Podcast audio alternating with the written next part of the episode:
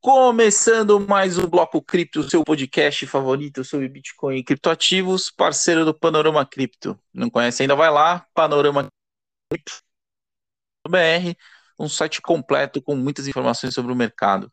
Hoje eu tenho o prazer de receber aqui Rafaela Beraldo, da Pods Finance. Tudo bem, Rafaela? Como vai? Oi, Safiri, tudo bem? Obrigada por ter me convidado. É um prazer estar aqui com você hoje.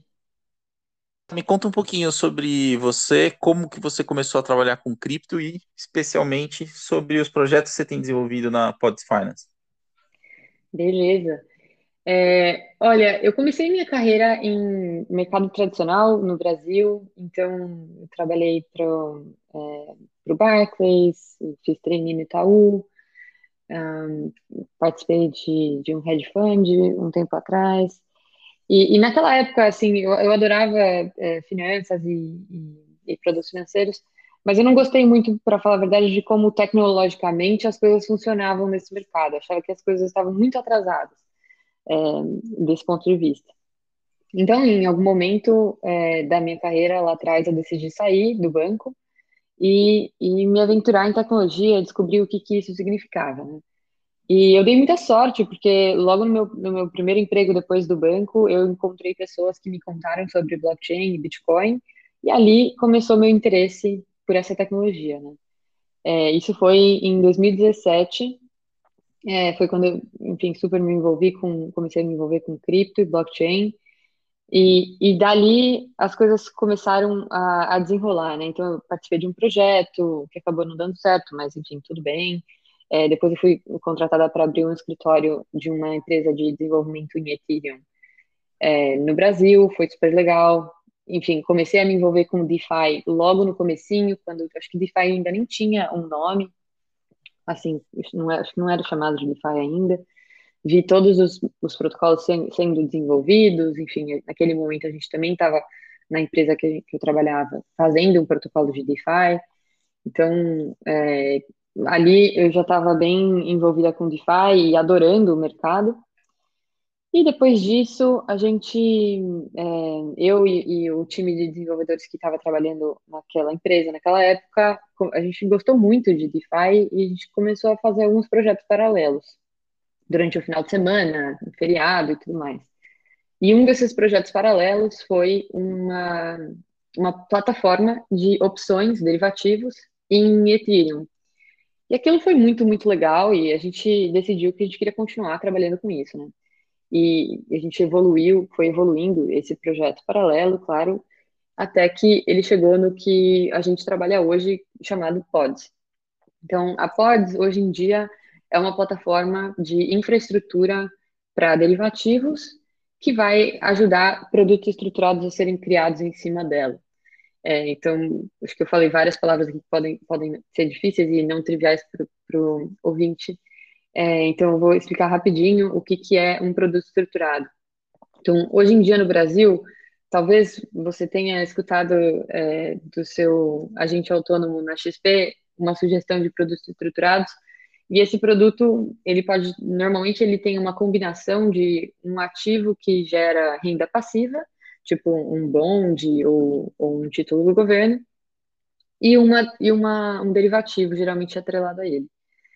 Tem infinitas possibilidades dentro desse mercado. É, a criatividade ali pode rolar solta, porque você pode criar diferentes estruturas conforme a necessidade do cliente ou, ou conforme o mercado atual. E o que a gente faz é, na Pods é, é justamente oferecer a infraestrutura de opções, né, de um tipo de derivativo chamado opções, para que produtos estruturados usando opções podam, possam ser criados em cima, em cima da gente. É, é isso, é, acho que long story short, é, essa é um, um pouquinho da minha história e a história da Pods. Legal.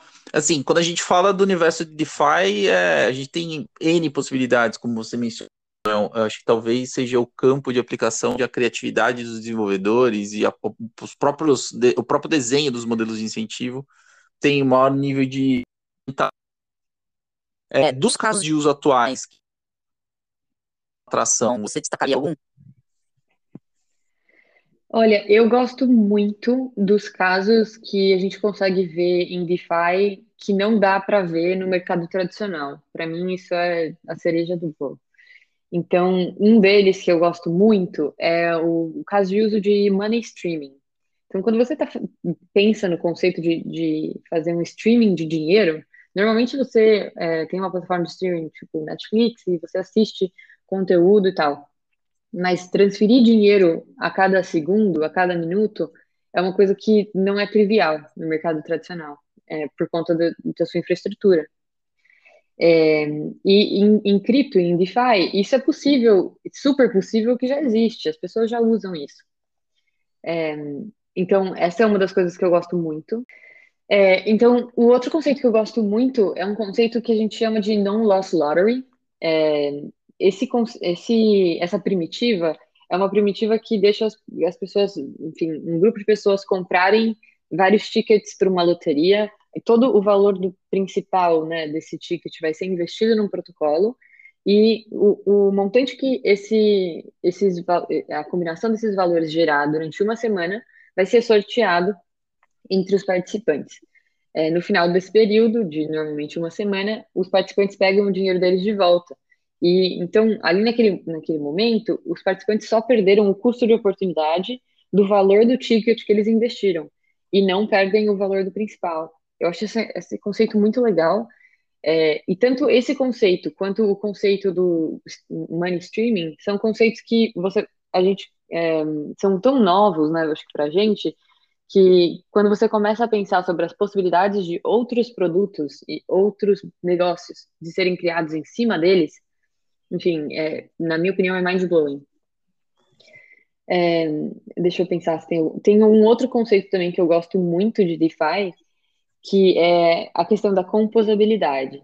Então, a gente está construindo aqui uma coisa que a comunidade gosta de chamar de money legos, né? Legos de dinheiro, é, dinheiro da internet. E quando a gente faz isso, a gente consegue muito é, claramente combinar peças de Lego, que para a gente é código, e criar uma nova, um novo produto com isso. Então, é, assim, de uma forma muito mais simples que no mercado tradicional, é possível combinar um bond ou um, um ativo de renda passiva, tipo, um, é, não sei, um, um, yield bearing, que a gente chama, do, da AVE ou do compound, junto com uma opção, por exemplo, da POD. E com, só com essa combinação de dois ativos num produto, num produto só, você já tem um, ativo, um produto novo. É, e tudo isso a gente consegue fazer né, usando código, basicamente. Então, é muito interessante é, para mim essa, essa questão da composabilidade, e ainda mais quando a gente começa a combinar esses conceitos novos que eu estava comentando antes, que ainda não existem né, no mercado tradicional. Uhum. Todo esse movimento começou, acho, a ganhar atração a partir do sucesso da Uniswap, né? e tudo isso num primeiro momento ficava quase que 100% independente da rede Ethereum. Hoje a gente já vê aí uma, uma competição maior, né, e protocolos alternativos que também se propõem a, a servir para a construção desse tipo de aplicação. Como é que você vê essa questão dos protocolos e quais que você entende que tem potencial interessante, pensando aí num horizonte de médio e longo prazo? E hoje ainda, quais são os grandes gargalos para a maior implementação dessas soluções? Sim, é, essa é uma, uma boa questão, porque a rede do Ethereum, eu acho que ela, ela, ela encontrou ali um caminho muito interessante de desenvolvimento com todos os desenvolvedores que ela conseguiu é, agrupar né, em volta dela.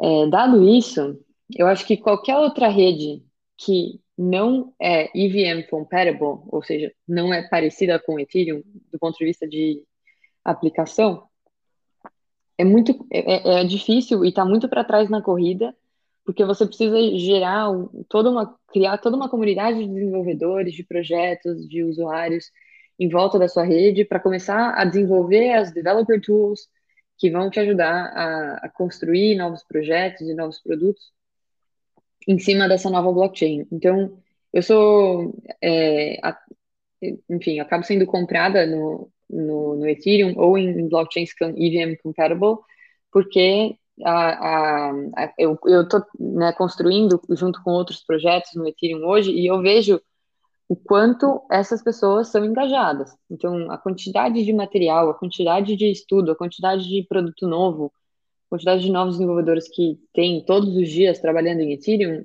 eu acho que é realmente não, não dá para comparar com nenhuma outra blockchain hoje em dia.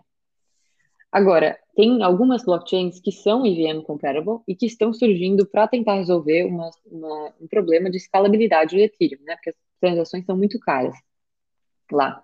E não foi sempre assim. Na época que a gente é, tava, DeFi estava começando, transações custavam centavos, era, custava centavos para fazer uma transação no Uniswap, por exemplo. É, e, enfim, bons tempos, mas o Ethereum realmente tem um problema de escalabilidade. Então, essas outras redes que estão tentando solucionar o problema de escalabilidade, é, elas acabam, enfim, às vezes pecando por um outro ponto, né, que, que é o ponto da segurança. Por, um exemplo aqui é o Polygon. É, o Polygon hoje em dia é, é uma, uma alternativa a, ao Ethereum, muito mais barato hoje em dia, super simples de, de deployar um contrato que estava deployado no Ethereum. É, mas é, existem muito, é, questões em relação à segurança do, do Polygon. Então, se se o, o time está tá fazendo direito em relação a, a, como eles manejam a segurança, é, se é descentralizado mesmo, enfim, e várias dessas questões. Então, eu acho que outras redes também vão continuar surgindo nesse, nesse sentido, que são, com, é, são compatíveis e, e estão levando ali um momentum, né? Porque no momento que o, o gas estava muito, muito caro, as pessoas precisavam de alternativas é, e essas redes começaram a surgir e, e, alguns protocolos começaram a ou deployar lá ou cópias foram criadas nesses, nessas redes e a gente começou a ver bastante volume lá acontecendo. Então, eu, eu acho que essas redes são super interessantes, é, especialmente do ponto de vista do usuário, que gostaria de usar a DeFi, mas que não, não gostaria de pagar uma transação super cara do Ethereum. É, mas eu, eu, acho que eu tenho fé que, que o Ethereum vai encontrar uma solução para isso. É, mais cedo ou mais tarde, tem muita, muita gente super inteligente envolvida em resolver esse problema. E eu acho que o, o, o equilíbrio, em algum momento, vai acabar voltando para o Ethereum. Mas a gente mesmo tem uma, um, um, um, código deployado no Polygon e, e é, funciona direitinho. Claro que nada é perfeito, né? Mas mas eu acho que que essas outras soluções elas são, são saudáveis, inclusive, para o ecossistema, porque elas possibilitam que outras pessoas que não acessariam DeFi antes acessem, o, o que eu acho super legal.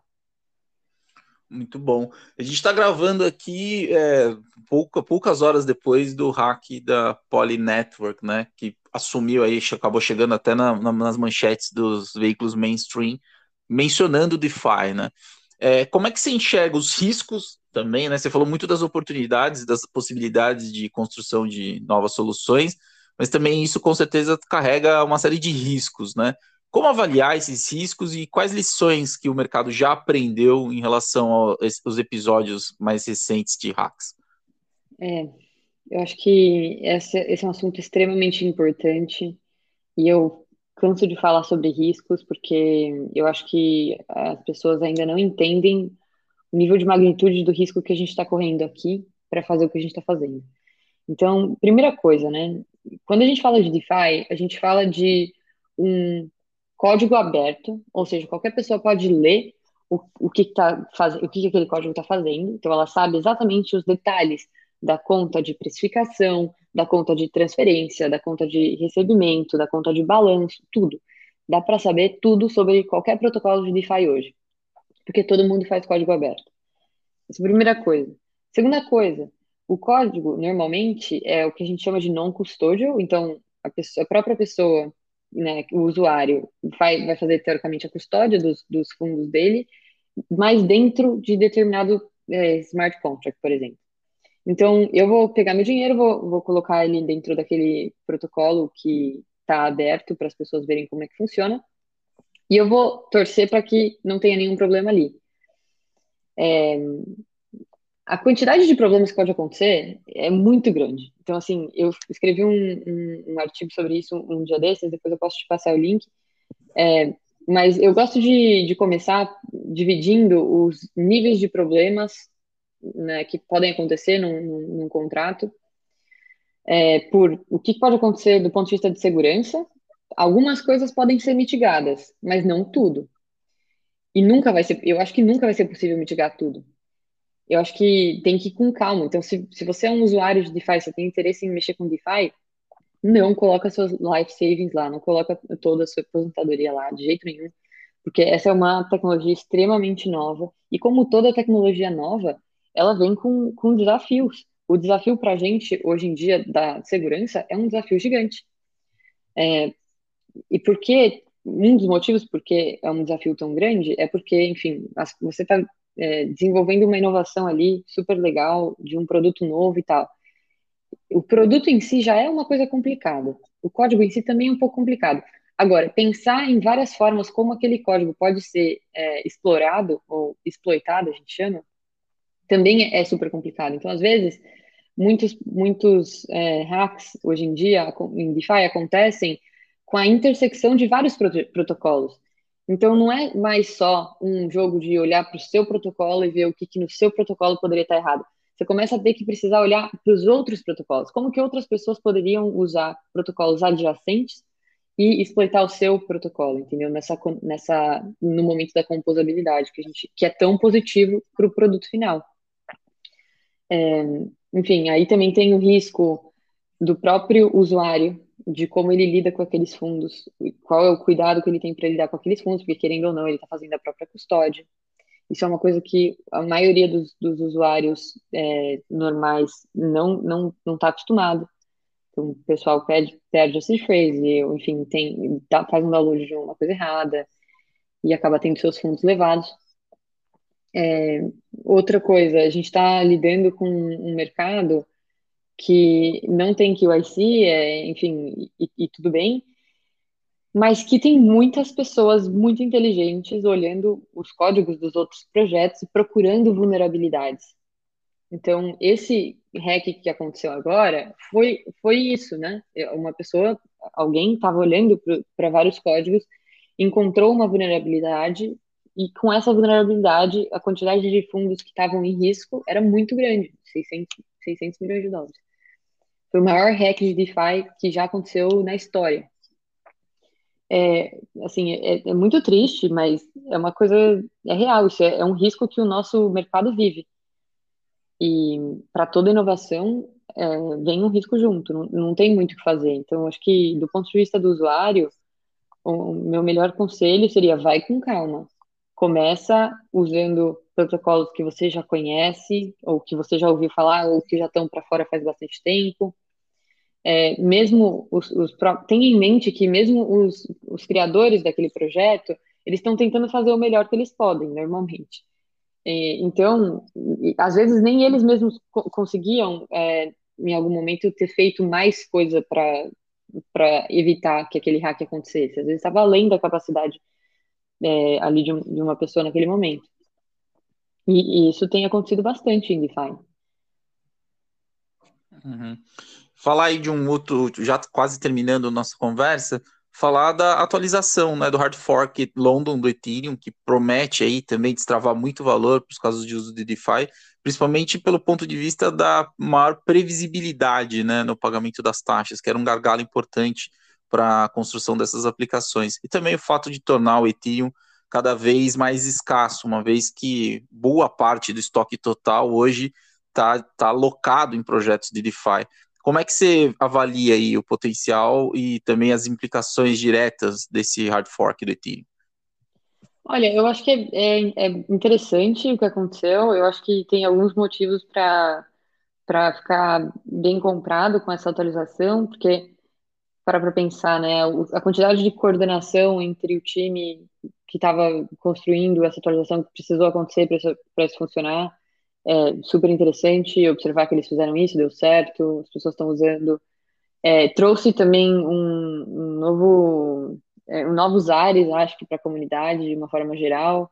pelo que eu tenho visto na, na comunidade, as pessoas estão muito animadas com isso, enfim, não tem um dia que não se fala sobre o burn. É, e, então, eu acho que, de, de, forma geral, é uma coisa positiva, é uma coisa que os, os Ethereum uh, people, as pessoas de Ethereum falam é, como argumento contra os Bitcoiners.